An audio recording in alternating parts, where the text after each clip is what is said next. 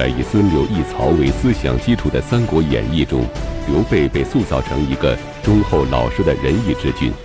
然而，历史上真实的刘备是像演义当中所描述的那样忠厚老实吗？中国民间有一句歇后语，叫“刘备借荆州，有借无还”。有借无还，非君子。看来民间对刘备也颇有非议。刘备一向注重个人形象。为什么会在荆州这个问题上留下了话柄呢？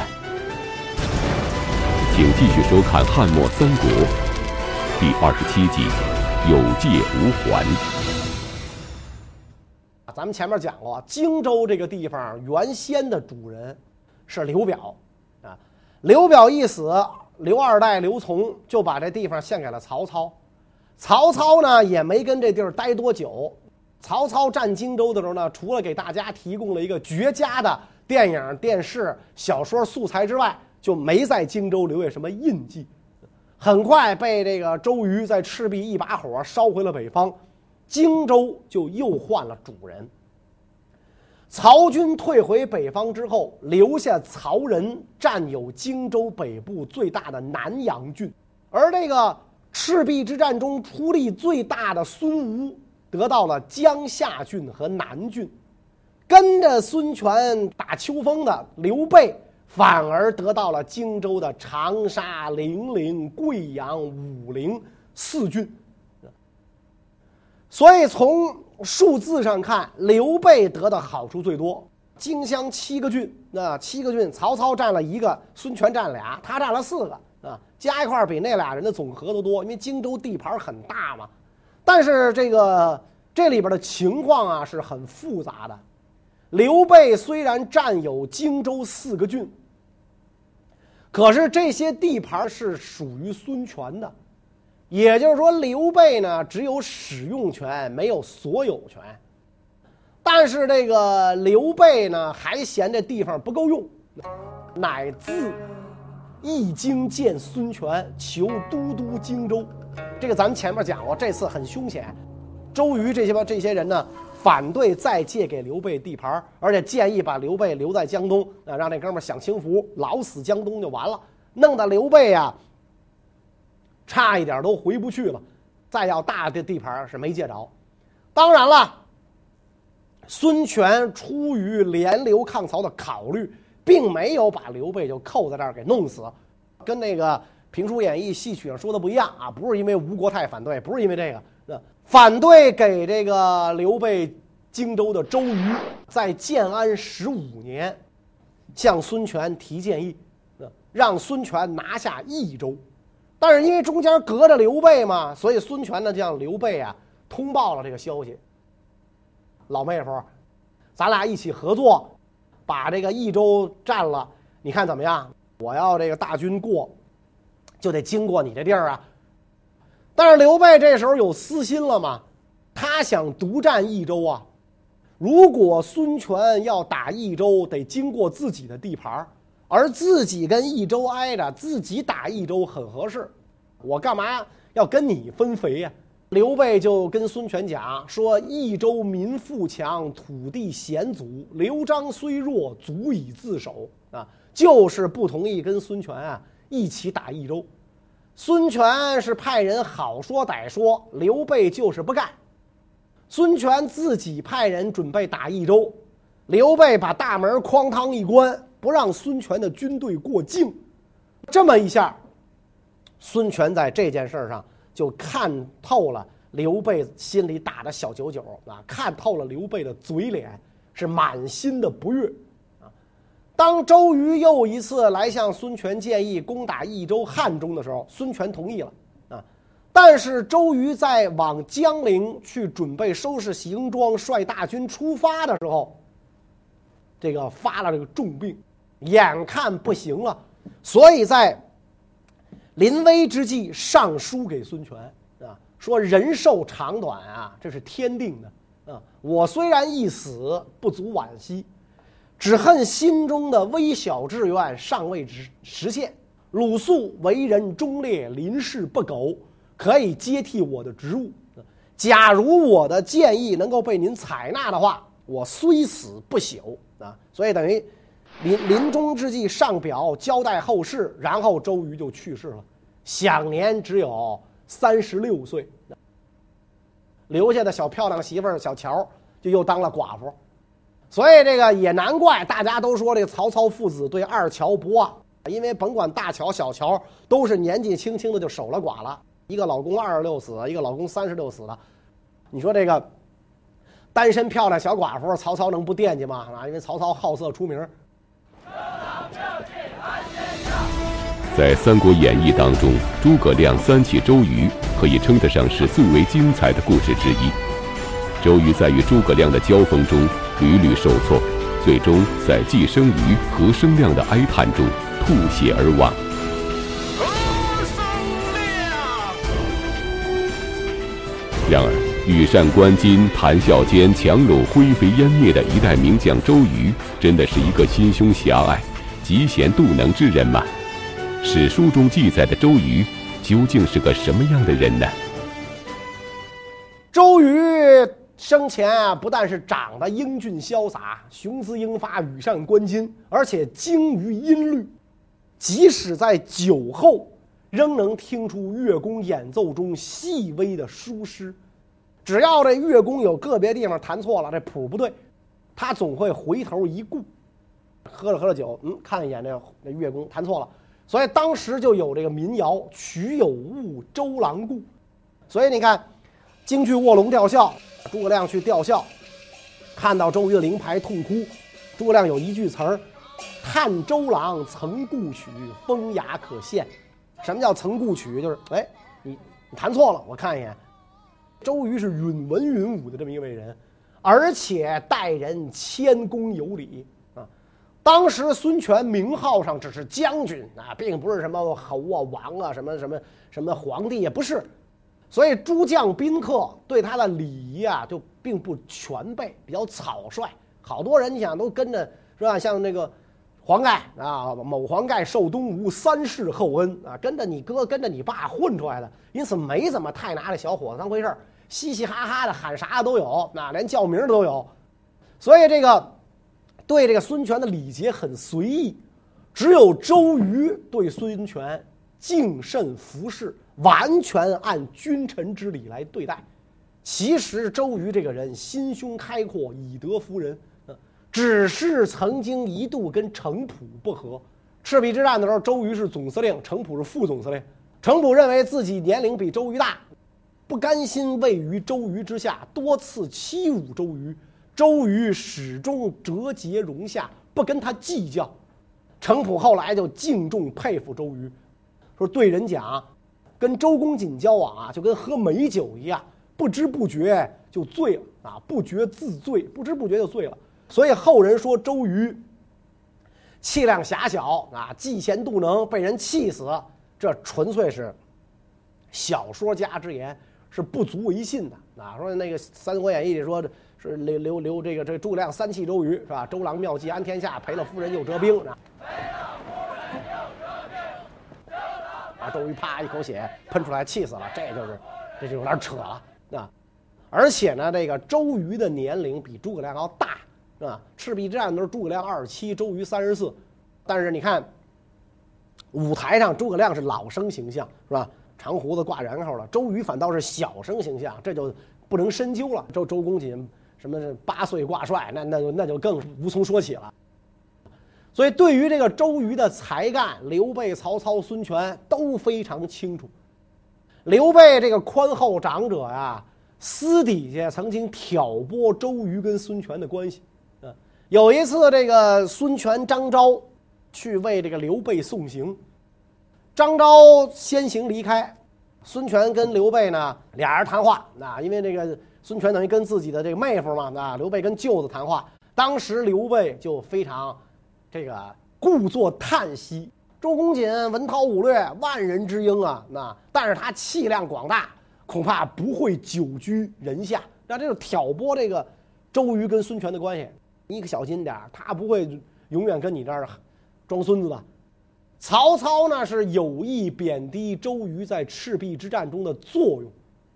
他写信给孙权，赤壁之役只有疫病，孤烧船自退，横使周瑜虚获此名。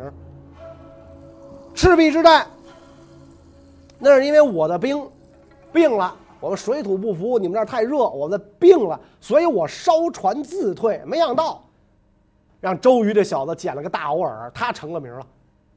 虽然这个曹操贬低周瑜，但是他又派蒋干去拉拢过周瑜啊。因此，这个曹刘都是非常看重周瑜的，所以才在这个就是孙权跟周瑜之间搬弄是非啊，不惜玩弄这种说白了就是下三滥的手段。周瑜死后，刘备再次打起了荆州的主意。孙权在鲁肃的建议下，将荆州长江沿岸的全部重要地区都移交给了刘备。但是得到荆州的刘备并不知足，那么他将如何进一步扩大自己的地盘呢？后来刘备自己单独跑到益州，把刘璋的这个地盘啊给抢了，孙权就非常生气，大骂刘备滑头，竟敢如此搞阴谋诡计。当初我说打他，你说不成啊？感情你小子想吃独食，现在可倒好。我是心欠欠的想了这么半天，最后竹篮打水一场空，是吧？这老家伙忒不是个东西了，所以孙权就把自己的妹妹接回了江东，然后这个孙夫人呢就差点把刘备的傻儿子这个阿斗刘禅给带走，刘备呢，幸亏手下两个好哥们弟兄张飞赵云截江夺斗，不然的话这个阿斗就到东吴当人质去了，早就过上乐不思蜀的日子了。刘备和诸葛亮相继入蜀，啊，大力经营了益州，留下关羽防守江陵一带。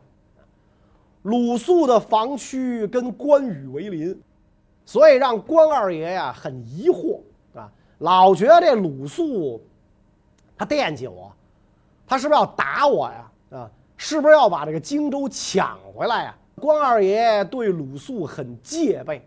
不过鲁肃呢是经常这个表示出友好啊，绝不挑衅啊，然后双方这个呃遣使不断，互相问好，逢年过节发个短信，这样一来使这个关羽的这个态度啊稍微转好啊，关羽非常安心。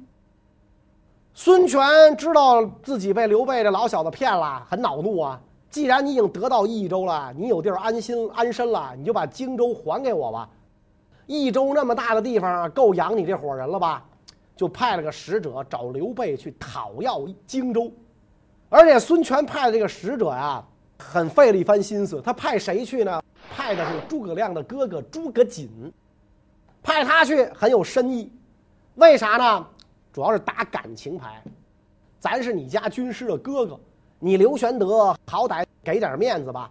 如果连诸葛瑾都要不回荆州的话，那这刘备就算是王八吃秤砣，铁了心了，别人就更要不回去了。结果诸葛瑾见到刘备，说明来意，刘备就开始一推六二五，又开始各种说，大耍滑头，跟诸葛瑾说：“说我正准备夺取凉州，你等我夺了凉州之后，我就把荆州还给你。”其实这就是这这这就是各种说嘛，就是推脱。他拿了凉州之后，他又说：“我还得拿雍州。拿完雍州之后，干脆我把曹操解决掉了之后再还给你荆州吧。”所以刘备这纯粹就是不想还嘛，啊，很无赖嘛。孙权就非常生气，看得很清楚，说呀：“刘备借荆州啊，这就是有借无还了，不过是找借口拖延时日罢了。因此自行任命了长沙、零陵、贵阳三郡的郡守啊。”其实这就是试探刘备的态度啊！我得派人管这些地儿，这地儿是是我借给你的，我的地儿，我应该去派长官。你你看怎么着？所以孙权派的三郡长官一入荆州境内，关羽就把他们全部抓起来驱逐出境。干什么你？俄国人，你任命华盛顿市市长，你有病啊！就给轰出去了。老爷，我占的地盘，你想插一脚？虽然这个军师去益州的时候跟我交代了北拒东河，东和孙权，北拒曹操，让我跟江东搞好关系，但是军师现在不在，而且呢，孙权小儿你太放肆，你算老几呀？你不就一二代吗？你有什么了不起的？竟敢在二爷头上动土，想抢我的荆州！你现在得知道，荆州是我说了算。关羽这么一干，把孙权任命的官都给轰出去了。孙权大怒，派大将吕蒙率兵两万来夺取三郡。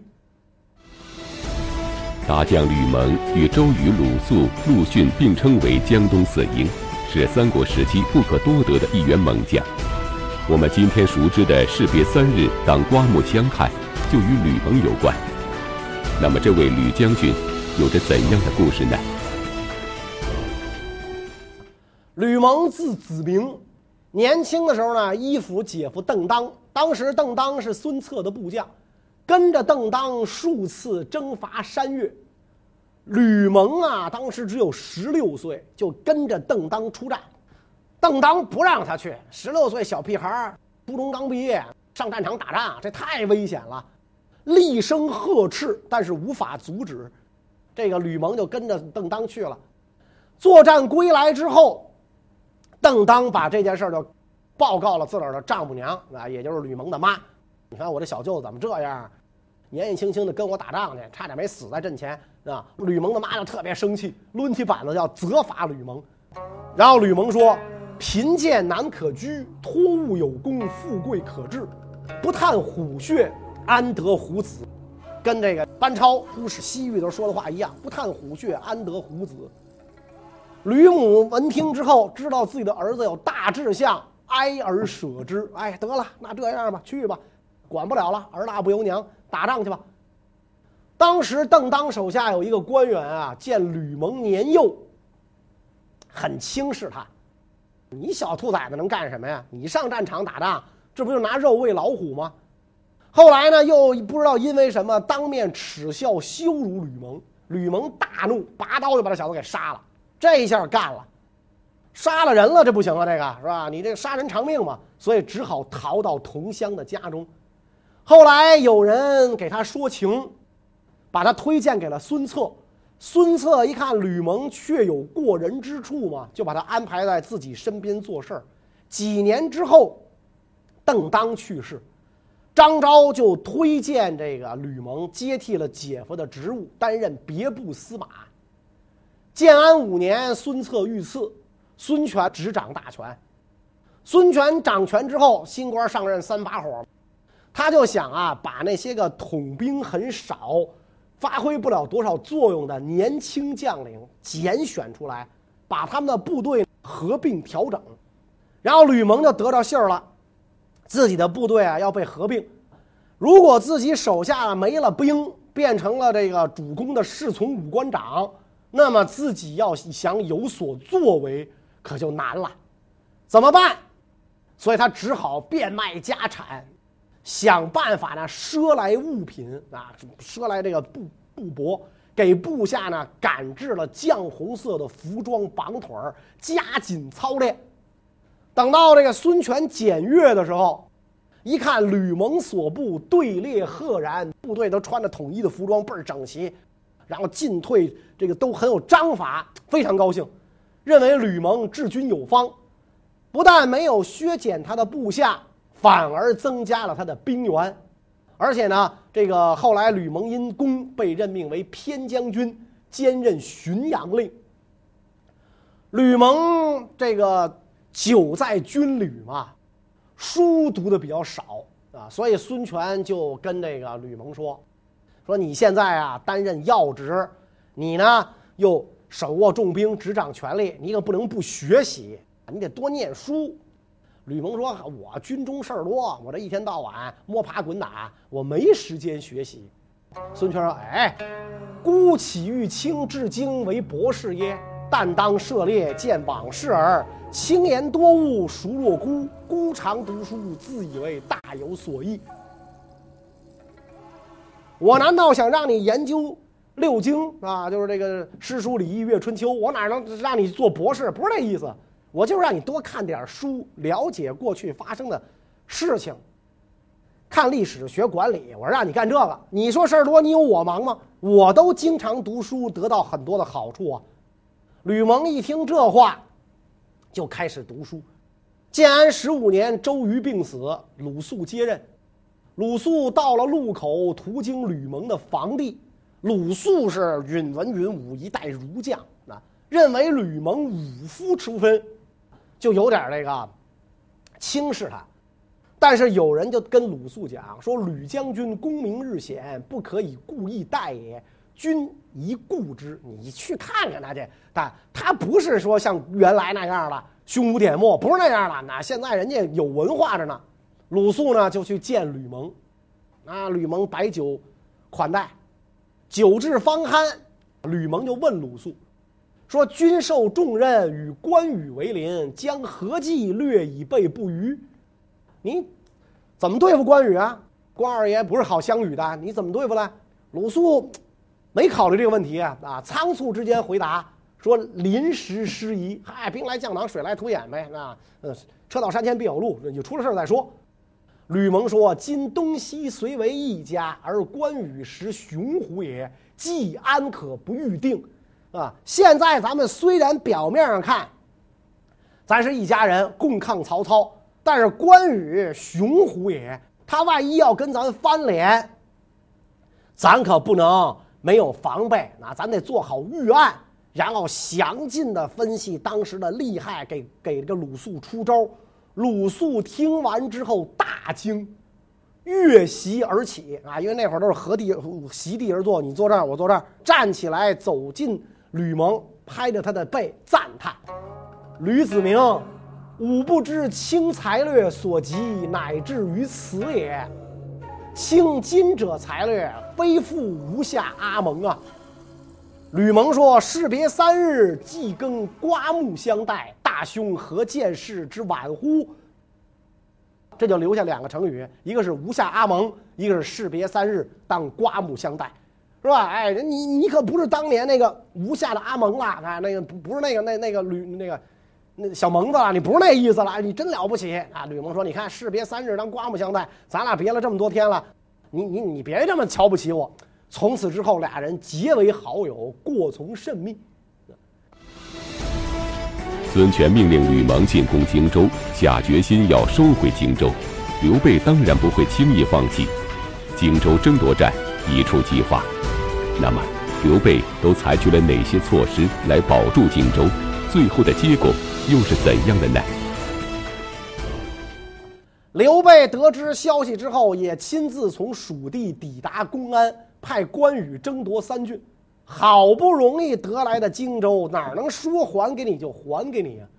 孙权对这次夺三郡也很看重，亲至路口坐镇，指挥调度各各军，啊，派鲁肃领兵一万屯驻益阳对抗关羽，用紧急军书传召吕蒙，让他放弃零陵去帮助鲁肃。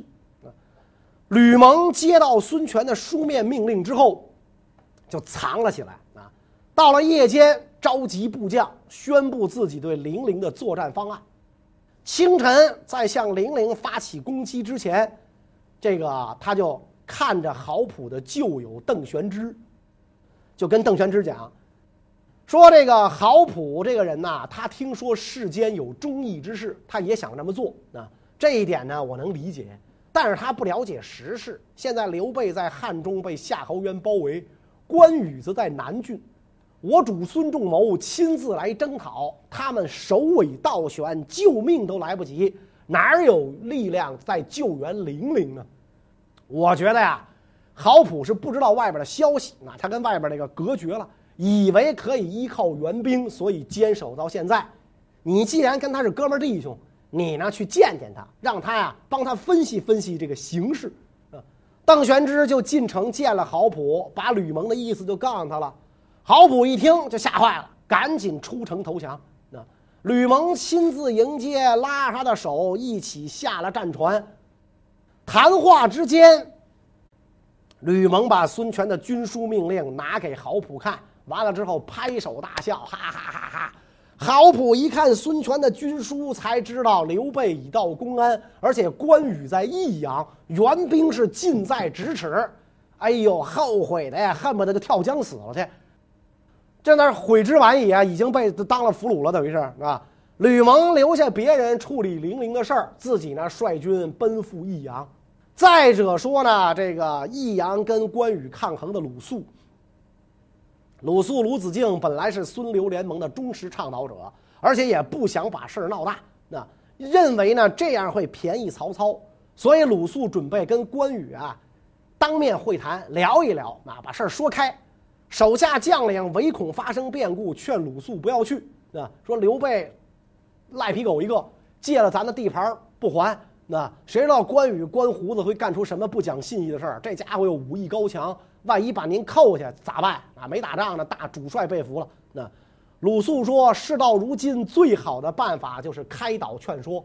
刘备忘恩负义，是非最后没有结论，关羽不会害我性命。所以呢。”发书邀请关羽见面，各自在百步以外止住自己的部队，然后只有双方的将领带佩刀相见，这就是后来的单刀会。只不过评书演义戏曲舞台上丑化了鲁肃，美化了关羽。实际上这次单刀会出彩的主角啊是鲁肃，并非关羽啊。俩人一见面，这个鲁肃就责备关羽不返还三军。关羽一听就不干了，说：“赤壁之战我们直接参战，竭尽全力打败了曹孟德，难道这么辛苦反而不配拥有一块土地吗？你们今天让我们归还，这太没道理了。”鲁肃说：“关将军此言差矣，是吧？我开始在长坂跟刘玄德会面的时候，他的部众抵挡不了曹操的人马，而且志节既穷，士气低落。”势力衰退，打算远逃。那个时候，你们想过你们有今天吗？当时我家主公可怜刘玄德无处容身，不吝惜自己的土地和百姓，才使刘玄德有落脚之处，帮助他解决了困难。现在刘玄德自私自利，虚情假意，孤恩负德，损坏咱们两家的友好合作关系。现在你们既然得了益州，有了力量，又要兼并荆州土地。这样的话，普通人都不忍心做的事儿，你们一帮领袖怎么能干这事儿呢？这个鲁肃这一番话呀，说的关羽是无话可答，关二爷不知道怎么回答了。正在此时，消息传来说曹操要打汉中，刘备害怕曹操打完汉中打益州，就赶紧派使者向孙权求和。孙权呢，就命令诸葛瑾答复刘备，愿意再度和好。毕竟北方强敌未灭，双方以湘水为界，就分割了荆州。长沙、江夏、贵阳以东归孙权，南郡、零陵、武陵以西归刘备。这样的话呢，荆州的这个产权纠葛呀，暂时就得到了解决。然后这个刘备他才领兵在汉中打曹操，收复了汉中。刘备得到了蜀地，得到了汉中，荆州呢也安定了下来。那么他的老对头曹操在失去了汉中之后，又在做什么呢？关于这个问题呢，下一讲再讲。谢谢大家。